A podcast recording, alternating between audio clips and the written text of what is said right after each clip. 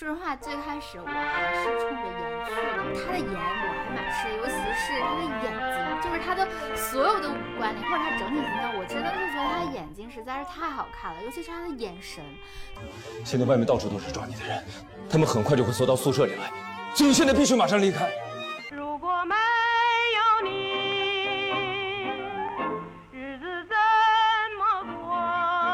来我是想说朱一龙的，结果没有想到我我爱上朱一龙的师傅。你的信仰不应该依附于任何一个人。在我看来，信仰就是要在不断的实践和战斗中得到检验，最终方能达到坚定。我不管天多么高，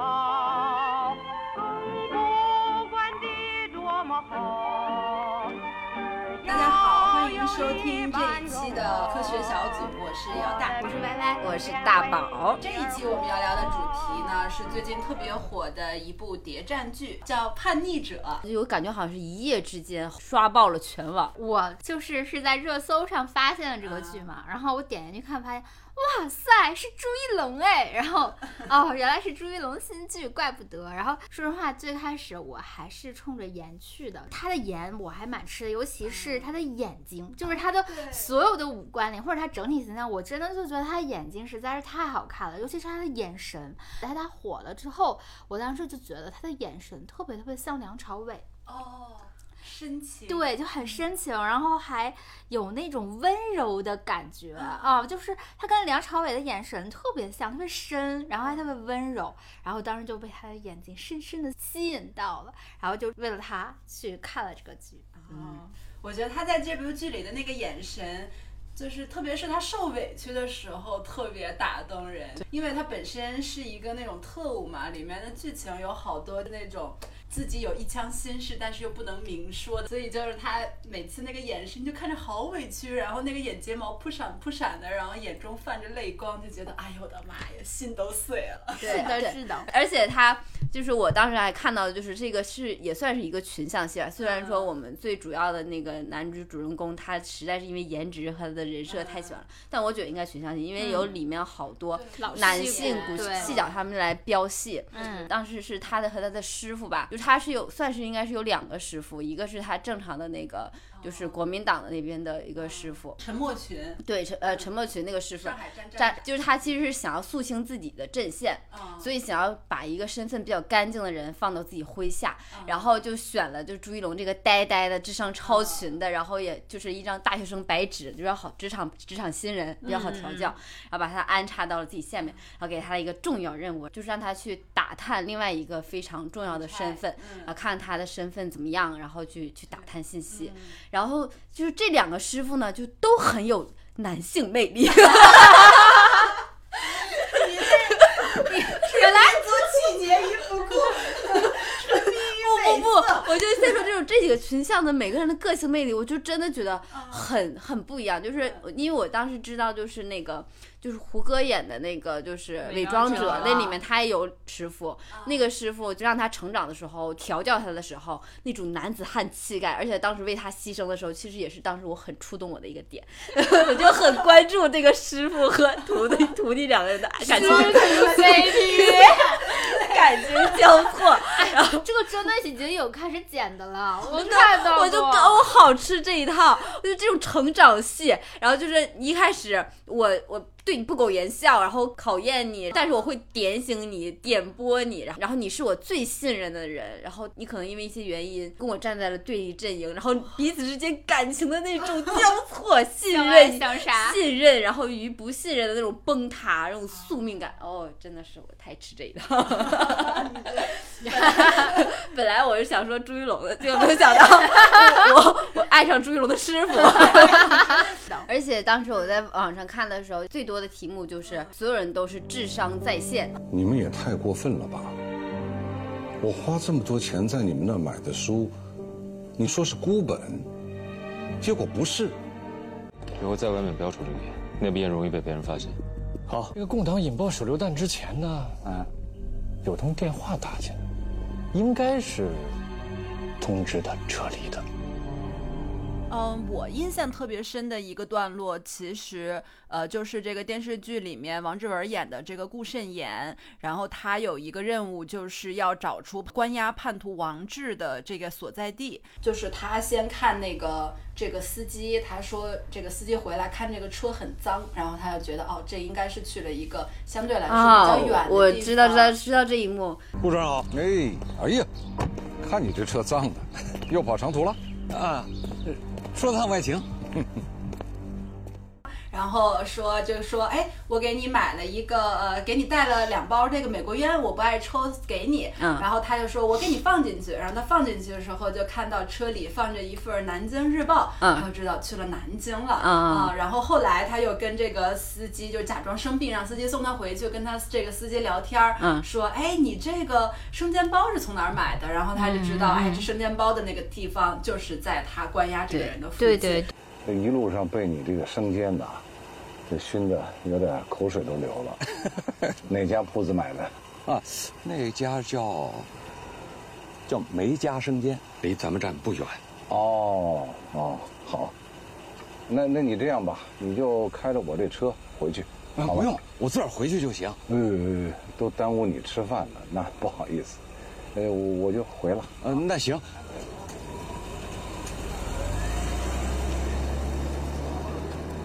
然后我觉得他这一系列就是这个获取情报的操作，就能特别体现出来这种嗯地下情报工作者他所需要的一些专业素养，就包括冷静沉着，然后缜密的思考布局，就是谈笑风生之间就把这个有效的情报获取了。对对对，说而且我一开始以为就是我不知道这个剧情的时候，我以为就是一个共产党里面的一个少年，他是怎么样，然后那个通过在不同的事情中经历，然后成长，然后一步步攻克难关，打入敌人的内部，然后再再去收获一段感情。我以为这种题材，然后结果我在看的时候，我才发现原来是反向的。其实他他自己就本身是一个并不属于是完全正确政治方向阵营的一个人，然后他其实是有一个转变身份的。然后当时网友就看好多对他的评价就特别好笑，就是求，因为他特别聪明嘛，然后智商超群，然后他就每做一件事情那么努力呢，然后我方阵营就明显就 就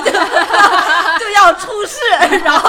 大家一方面因为是朱一龙演的，就是爱他，希望 就是他做什么都支持他，但一方面觉得好气呀。请你休息一下。有一个顺口溜是：勇敢、观察力强、勤勤奋、积极、非常善良、忠心报国、从不懈怠。职场内卷属他内行。就是，而且而且而且还有就是说，当时有人在说，就是他就是烟的那个事情嘛，啊，就不是被发现了嘛，就是大家就有一个小的细节，就是朱一龙就训斥那个就是一个小的员工，就说以后你不要再抽这种烟了。会被发现的，就是立刻就反侦查也出来了，是吧？然后紧接着他就问，那你说一下那个车有什么异常？说车牌号多少？然后那个人就他的那个被训斥的小员工立刻报出了车牌号。刚刚经过的那辆车有什么特征？福佑路，新源书店。我这就过去。开车的人戴着墨镜，车牌尾号是三五，你放心吧，我们会盯紧的。不知道，怎么了？我问一下外面的情况。就是连这样的一个小小的员工，就在你训斥你给我车牌号什么时候都能报出来，就是大家每个人都有这样的极侦查能力。就像什么，就是说你的工作交完之后，领导问你，你发邮件的时候那个 发邮件最后的点儿是在等哪个位置？然后 我就懵了，专业技能真的非常强。我当时看的就是想。这要是搁到现在，个个都不得清华北大吗？就是对呀，就是那种很拗口的暗号，可能来一句古诗词是什么街头暗号，然后说看完一眼，呜就撕了，或者吞到肚子里，就想 这都吞了，忘了怎么办？那我觉得我们接下来可以聊一聊，就是大家为什么就特别磕这种谍战背景下的这种 CP？嗯，这个我可以先说，因为。因为谍战剧里面，它特别容易用到的一个梗就是那个假结婚，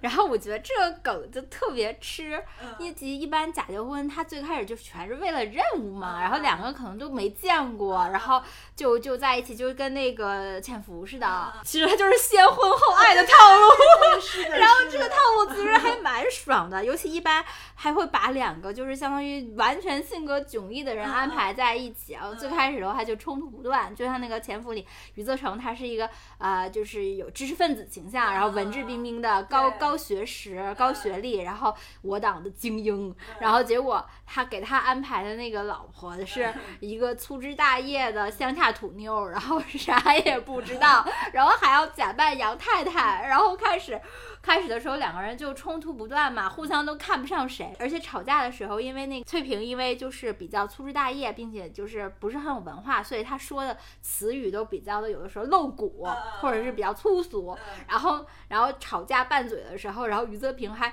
还吵不过他，然后就他他不好意思说出那些话，然后之后两个人就特别搞笑，真恶心。奶子都露出来了，这不你吗？啊？边上都是谁啊？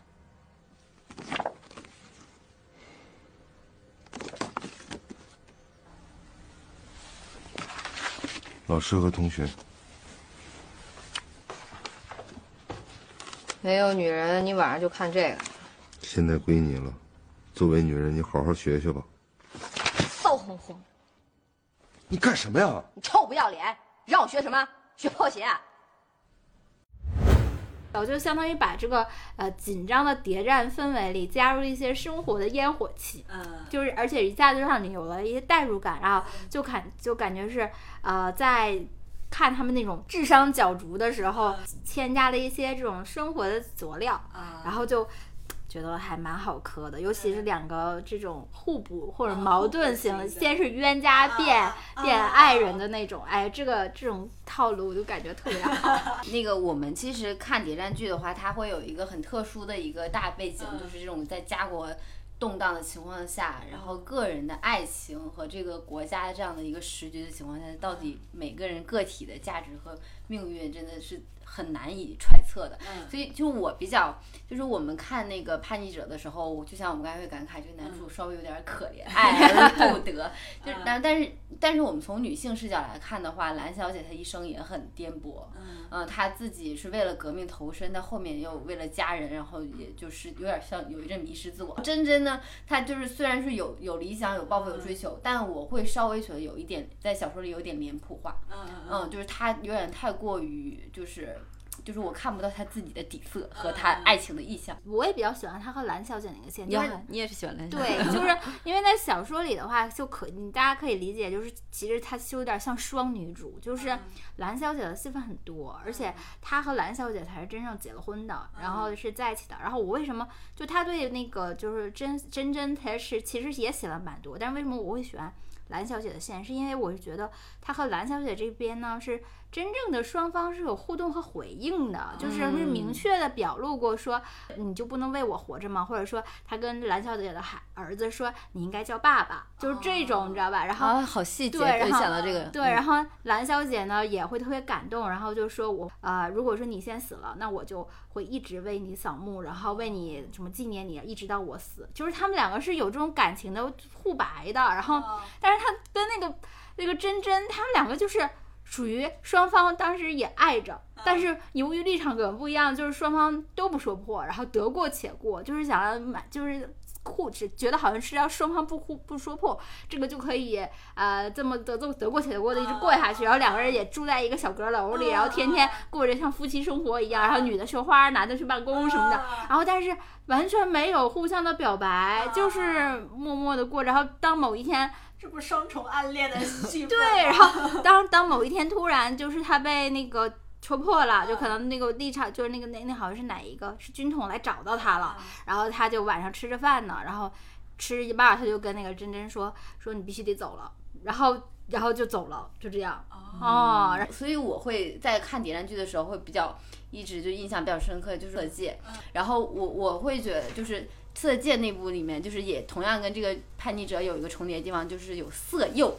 这一件事情，只不过就是这回是颠倒了，就是啊。原原著就是色戒的里面呢是女幼男，因为他色戒他的身份也是色诱那个易先生嗯。嘛，而他当时是一个女学生，他等于说是刺杀了易先生三次，嗯。然后呢，第一次还是一个学生时代的时候就被别人召唤着，所以你就是一个一次就是学生组织，而且他为了能够实现这个任务，把自己的童真献给了旁边的同学，嗯就是为了让自己有性经验，然后所以等于是在那个年代下的就是人。其实是把自己真的是放到了国家命运之之上了哈，然后但是他后来为什么会有那样的一个反转，就是等于是他在真正的接触到一个个体的一个人的时候，那一刻他可能就不觉得这个人是叛徒，他也不觉得这个人是自己的对立面，他是真的在那个动荡的时代，作为一个女性，她在这个人的身上找到了片刻的温暖，然后她在她身上知道自己就是一个被疼爱的小女人，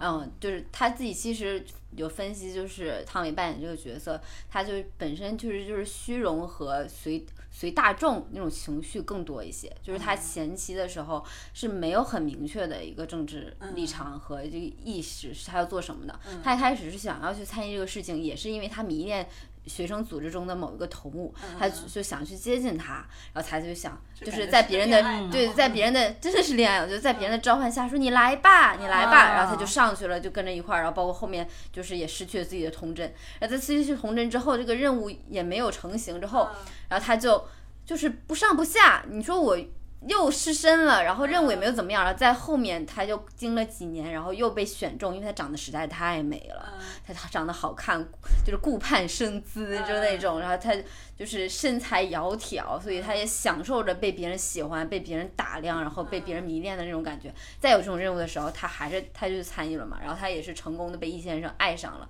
然后他在易先生爱他的过程中，他其实是很享受这种被爱的感觉的，然后所以在中间的时候，他是也也是几度沉沦。他其实我们在看谍战剧的时候，很多的时候还是在看，就是在看历史故事，然后在看人物这个过程中每次成长。真正的就是情爱，其实是在这种历史的大环境下，其实是很容易被忽视的。就是我们每个选择都不由得自己。色戒这个等于说是把一个女性的情欲在谍战剧里面演得非常的淋漓尽致。就再说回叛逆者，叛逆者那里这这个色诱其实也真的挺有点的。就是如果来朱一龙来色诱我的话，我会发现他想借头强，我就就完全，我就第一集可能就跟他相爱了。对，坚持不了那么久。我觉得我有的时候其实也会就是去看谍战剧的时候也会反思，就是比如说在看到就是逼宫问刑的时候啊，包括看到一些临危不乱场景的时候，就想，就我这种就是胆小，就是胆小还容易焦虑的人，就这种场合肯定懵了，手都抖了，我肯定发不出去那个最后的电报。我也很在别人审问的时候，我估计都已经懵了，就想那个时代的人真的太厉害太厉害了，真的哈。那其实我看这种就是 CP，最吸引我的是那种强强的那种桥段，因为这种 CP 一般都是两个人要合作，然后你双方都需要很强，就这样任务才不会出错，不会出漏子。所以就是两两个人呢，不管是在心理素质还是专业技术方面，就是都是那种很强的角色。然后另外呢，就是他们两个人之间是有那种互帮互助，然后面对共同的敌人去完成一项任务，共同进步的这种感觉，不是说那种就是我们俩就是谈情说爱，而是说他们好像对对对这个情爱之之外，双方的成长对，还有一个共同的，就是我们共同完成一项工作、一项任务。对对对，嗯然后在任务中，不论是自己的能力还是感情，哎都在成长。对对对，是的。然后就会让你觉得这个感情的递进是有理有据有节的，对对就不像有一些里面就突莫名其妙，好像就为了把它写在一起，然后不知道个什么事，突然俩人就好了，然后就让你觉得就感觉好像没有那么够支撑他俩对能。感情进展到这个发展到这个这一步，但是谍战剧不太一样，谍战剧就是他们那个友谊都是经过失败，他们那个感情是经过生死的考验，然后我就感觉啊，太坚固了。我真的，你让我想到我之前跟我男朋友就有一次旅游的时候，就是差点出现问题的时候，我当时感觉就是我俩是过命的兄弟。对，而且就是就是感觉像这种谍战剧，就还有一点就是他的这个爱情，就那种悲剧色彩特别重。对，那什么 民国爱情十有九悲，民国往再往后，可能就是、嗯。呃，就是抗日啊或者解放战争那个时候，嗯。就感觉环境这么乱，就每天都有可能出去就没病没了。就两个人之间的感情就是很渺小，但是就是能感受到这种温情又很珍贵，就会让你觉得嗯，就是稍纵即逝的那种对，感觉。就维系在一发上，啊对，就那种感觉。今天。两个人很很幸福的在一起，每天都当最后一天过，对对对，就感觉看这种剧，就看着两个人特别好，幸福的时候你都想流眼泪，你心里就觉得不好，而且感 觉要出事儿。对我，我往往我就是在谍战剧的时候，我就觉得有一个梗，就比如说那个人看看表，直接跟我说，哦，我今天晚上回来，我带你去干嘛干嘛，我然后我就知道他今晚回不来了。对，什么看一看家人的照片，就完了，他要挂了。真的，就就这几个。幸福全是 flag，对，而且这个叛逆者其实是相当于两个感情的悲剧，就是因为它啊是两条线嘛。然后其实这个这个吧，也是一种就是惯用文的套路，啊。就是脱开这个谍战，就这个不光是谍战套，嗯这个谍战剧或者是这个小说里可以用，就是它是一个很通用但是很经典的一个感情梗，这就是红白玫瑰套路，就是两女一男或两男一女。嗯，然后一个是那种清纯型的，对一个是那种妖妖艳很性感对对对，完全是两个对立向的形象。然后其实它就是来自于那个张爱玲的那一本《红玫瑰与白玫瑰》嘛。然后白玫瑰一般的形象就属于偏向于纯洁，然后贞洁，然后少女，可能会跟初恋呀、这种美好的那种白月光挂钩。然后红玫瑰的形象相对而言就更偏向于成熟一点，然后有女性魅力、妖娆或者是美艳、热情的，对。然后就是很对立，然后一往往就是一个男人在这两这两个两者之间就是来回啊徘徊，然后无法决定，然后就是就优柔寡断，然后现特别渣男。对 对对，就比比比比较如典型的几个例子，嗯，我觉得最典型的都不是红白玫瑰，就四朵玫瑰，那个《倚天屠龙记》真的，张无忌，我当时就我我那时候我还挺小，应该是初中看的那个，那时候金庸剧特别火嘛，然后那个时候就看的那个《倚天屠龙记》，然后当时大家，我跟你说那时候大家有磕 CP 的潜质，那时候大家磕的都是赵敏和那周芷若，你知道吗？然后就分成周芷若和赵敏两派。你喜欢哪派？我其实都一般，我我也都一般呢，都一般。其实 我喜欢小昭，我也是，我我喜欢小昭，我因为我真的喜欢觉得小昭昭就是也不太招摇，就像他名字，然后就在旁边默默陪伴，然后不事儿。然后哎为爱牺牲特别，弱，对他，我觉得他就是牺牲，我可能还同情他，我觉得他牺牲太大了，而且他就，然后我，所以我当时就特别讨，我就是那时候我就看透了他这个渣男本质，我就觉得什么男人啊，我跟为什么身边最后能剩下赵敏，是因为其他三个女人都自己主动退出了，然 后没有办法，他只能选赵敏了。呃，我我让想到就是那个《情深深雨蒙蒙》里面的一个经典台词，那个如萍问舒缓，如果没有依萍，会不会选择我？然后舒缓说他，如果没有依萍，我会选择你。男人不要随便承诺。还画皮，啊，对，画皮那个我觉得比较经典，而且画皮那个里面就是赵薇的扮演那个角色，不是他的那个妻子，然后爱上那个狐妖呢，就是是等于他捡回来的，然后就是想要霸占他的身份，然后呢，他一方面呢又又知道就是他自己有妻子，他一方面呢他又又忍不住的接受那个人对他的诱惑，哦 对，对就是就是有点像哥哥哥哥，然后姐姐就说哥哥哥哥你下蛋呢，就就然后就是就是就是女生都是有见绿茶的能力的，嗯但男生没有，男生就是男生喜欢绿茶呀，男生就遇到这种就是妹妹的，就只能就是他有他的难，我我就作为男子，然后就要保护他。那个许放炮，那个 那个三十而已，那个许放炮就典型了。我觉得现实中哪个男的估计很难加入那种绿对茶。对，所以又说回画皮，他就真的有点像你说那个双女主的，就是真的就是，而且是双双女主是双强，女主双，就他们两个人对待这个感情都有非常自己完全绝对的立场，就是我爱这个男人，我要他，呃，还有就我爱这个男的，我愿意为他死。我爱他，我可以成全他。我可以成全他，就是绝对是把自己放小，然后把自己的爱人放大，呃，然后包括当时那个结局的时候，就是赵薇不是为了牺牲自己的变成了妖吗？我跟我觉得那个结结局，局我就怀我都怀疑那个编剧就是男的，他 就是为了满足男人的爽感，最后把两个女人合为了一体，然后让然后让这个让这个和二合一的女人最后和男主在一起了。我就真的觉得这种这种我我是不太不太能够理解。但是就是对我来说，就我把这个红玫瑰和白玫瑰替换到男生身上，比如像《灌篮高手》里面的流川枫，有点甜呢，怎么回事？对，就是我觉得我也很难抉择，你选流川枫好还是选樱木花道好？我觉得我都喜欢。然后像比如像道明寺和那个啊花泽类喜欢哪个难以抉择。如果这两个男的放到我面前，我就会觉得 我都要。然后性别一换，评论过来。所以说，就很多人就直接不磕他们那个就是男女了嘛，啊就直接把，比如说画皮里，你直接把那个男主删掉，因为觉得这两个女人都不值得，就为这个男主去做这么大牺牲，这个这个男主配不上他 们，就会磕这个女女或男男。所以红白玫瑰的这个终极是红玫瑰和白玫瑰在一起。对对。那我们这期节目就到这里，感谢大家收听我们本期的节目，我们是科学小组，又是一科学小组又是一次不不齐的我们科学到底是科学还是科科学啊科科好科。好，那我们是科学小组。那下一期我们也会找到另外一个比较好磕的方向，要跟大家一起来聊聊。每次来磕 CP，其实对于我们自己来说都是一次很强的知识储备和学习阶段。嗯，然后也欢迎大家跟我们后，如果你有想聊，就是想跟我们分享的，或者想让我们聊的话题，也可以告诉我们，我们也可以开起来，来大家讨论。好的，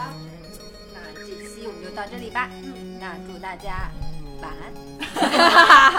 拜拜。嗯，拜拜。晚风吹着那茉莉花，宝贝快睡吧。看天上的星星呀，在把眼睛眨。月儿弯弯的挂天上，蝉儿轻轻唱。白白的云朵是月儿的衣裳，伴你入梦乡。我会陪在你的身旁，为你轻轻唱。我会陪在你的身旁，伴你入梦乡。